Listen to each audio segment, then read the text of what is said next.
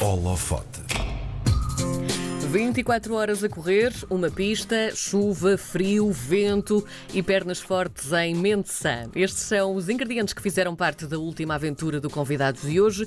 No passado dia 5 de dezembro, tornou-se no português com a maior distância percorrida em pista durante 24 horas. Será que tem superpoderes? No holofote de hoje, damos luz a Vítor Rodrigues, ultramaratonista do Vitória Sport Clube, ou então também Vitória de Guimarães, como é bem conhecido entre nós. Vítor, muito obrigado obrigada por aceitares o, o nosso convite para estar no holofote de hoje.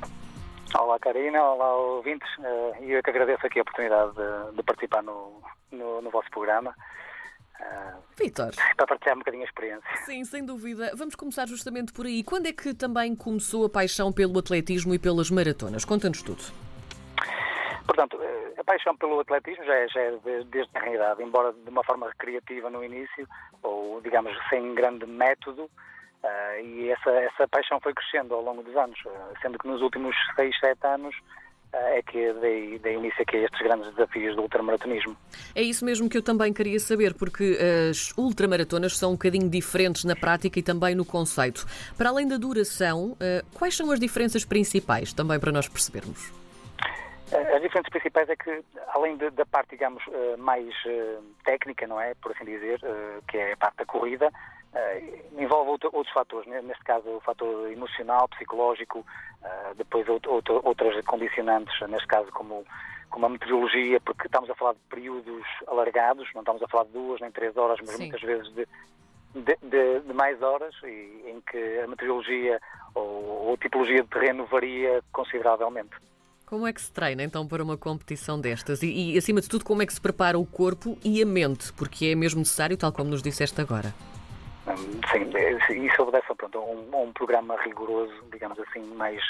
Estamos a falar na parte técnica, que é, envolve a parte física, desde fazer treino de ginásio, treino de corrida, uh, em vários tipos de terreno, em várias uh, circunstâncias ou di diferentes condições climatéricas. Pronto, tentar aqui minimizar os riscos uh, na parte técnica e depois na parte emocional. e agora transportando aqui um bocadinho para, para, para a causa pela qual eu comecei a correr recentemente, uh, nas 24 horas. Uh, eu costumo dizer que a parte física é muito importante, mas a parte psicológica, a parte emocional é tudo. Uh, portanto, assume um papel fundamental no que diz respeito ao ultramaratonismo. Em contexto de pandemia, o teu treino sofreu alguma alteração ou sendo que provavelmente poderás também fazer parte do teu treino ao ar livre, não tiveste grandes dificuldades ou, ou foi um desafio também para ti? Eu penso que a semelhança de, de, de todos os atletas de, das diferentes modalidades, uh, eu também tive, um, tive que fazer aqui um bocado uh, a parte de, inovar ou a parte de, me tentar, uh, de alguma forma, foi um desafio, não é? acrescido. E tive que, tive que adaptar muitas vezes o meu treino, mas tinha sempre era presente de que tinha que estar de alguma forma minimamente preparado para quando tivesse uma pequena oportunidade para potenciar o corpo de melhor forma, estar nesse ponto bem melhor preparado, digamos assim. Eu andei, andei à procura também para ver um bocadinho da tua prova, ou pelo menos a prova final que está disponível na internet e pode-se ver, quem quiser pode procurar. Oh, oh Vitor, aquilo, aquilo, uh, o final da tua prova, um, eu faço uma comparação que é, uh, sou eu depois de dar uma pequena corridinha para atravessar a estrada. Como é que se faz para estar tão fresco e tranquilo ao fim de 24 horas? Estou a perguntar, claro, para uma amiga. Sim, sim. Eu, por acaso, ouvi alguns comentários nesse sentido, dizendo, é pá, tu acabas a prova, parece que não, é. não, não tinha acontecido nada. É assim, eu fresco de facto estava, Karina, porque estava mesmo muito frio.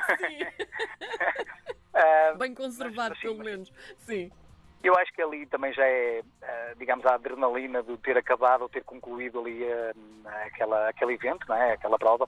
Eu acho que na parte final as emoções estão todas ao flor da pele uhum. e não transparecem muitas vezes aquilo que de facto eu estou a sentir. porque posso, posso lhe dizer, por exemplo, que é a confessar um bocadinho o que é que aconteceu a seguir. Uh, eu fui para o balneário pá, e senti-me muito mal. Estamos a falar aqui de um desgaste enorme. Sim. Uh, mas pronto, no momento acho que a adrenalina consegue, consegue fazer coisas maravilhosas e, e muitas vezes o pessoal vê no final, é pá, o homem acaba aqui a prova de 24 horas ou até superior num, parece que eu, quando acabo de fazer um treininho, como a, como a Karina acabou de, acabou de dizer, mas, mas não, não, não, não corresponde à realidade, portanto... Ao longo dessas 24 horas, hum, fazes paragens? Há algumas pequenas paragens ou não? Ou, ou estás sempre em movimento? Não, existem pequenas paragens, uhum. diferentes, diferentes provas. Eu nesta posso dizer que fiz algumas paragens e não consigo precisar agora ao certo quantas, mas sei que o meu treinador e o meu nutricionista, a minha equipa de apoio apontaram tudo isso, registaram tudo isso a nível de tempos e de paragens. Uh, mas sim, há, há, sempre a necessidade, uh, por questões físicas, ah, claro. fisiológicas, não é? tipo para parar, uhum. ou seja, seja para tocar de meia, seja para ir ao WC, seja para alimentação, seja para o que for, mas há aquelas pequenas paragens, mas são mínimas, não é? estamos a falar de paragens de 2, 3 minutos, 4 minutos, Uh, do resto é sempre em movimento, é sempre, sempre em movimento. É? Em que é que tu pensas enquanto estás na prova? Olha, Karina, eu, essa questão, pronto, como, como deve imaginar, toda a gente me coloca, eu penso em muitas coisas. Há alturas que eu estou a correr, mas só estou ali de corpo, a mente está num Sim. outro sítio, num outro lugar, uh, e como deve imaginar, eu penso em muitas coisas, desde questões da minha infância, questões de, entre amigos, amigos de longa data que eu já não vejo há algum tempo, uh, sei lá, acho que ocorre muita, muita, muita coisa na minha cabeça enquanto eu estou nesse tipo de provas, uh, ou às vezes estou a desfrutar simplesmente a estar ali com, pá, num momento único, um momento que eu sempre quis estar, uh, com os meus amigos, com a minha família, sei lá, é muita coisa, Karina. É tudo e ao mesmo tempo. Uhum. E como é que fazes depois a recuperação nos dias seguintes? Eu calculo que seja, seja difícil, eh, pelo menos a nível físico, ou então também já estás tão habituado que se calhar não dói assim tanto, mas para nós, para uma pessoa dita normal, seria uma estafa bem difícil de, de recuperar. Como é que fazes esta recuperação? Sim, a recuperação depois é uma parte também sensível, digamos, do pós-prova, não é? é convém, por, por, exemplo, eu dou um exemplo para fazer desde massagem, é, tentar fazer uma espécie de fisioterapia. É, digamos, na primeira semana é, é, é, um bocadinho assim a, parte da recuperação. Não convém de todo parar totalmente, porque isso, é, digamos, é um erro que, por norma, às vezes as pessoas cometem, Uh, mas sim, tentar não parar e depois é uma questão de também avaliar, digamos assim, as mazelas, não é? Porque às vezes uh, eu acabo provas uh, a nível de, de, de, lesões nada de especial, mas outras alturas sei que tenho ali uma outra questão que se não conseguir tratar de uma forma correta e atempadamente, pode ser um problema maior. E às vezes a recuperação, estamos a falar de 15 dias, por exemplo, outras vezes estamos a falar de um mês, dependendo de, de, daquilo, de como eu acabo a prova, não é? Mas sim, é, é uma parte muito sensível, que temos que ter muito cuidado, até para depois voltar aos treinos de uma forma sem limitações. Não é? Terminaste esta prova, mas sei que também já tens alguma, um, algumas em vista e até já tens eh, mais coisas marcadas. Qual é que é o próximo desafio então, Vítor?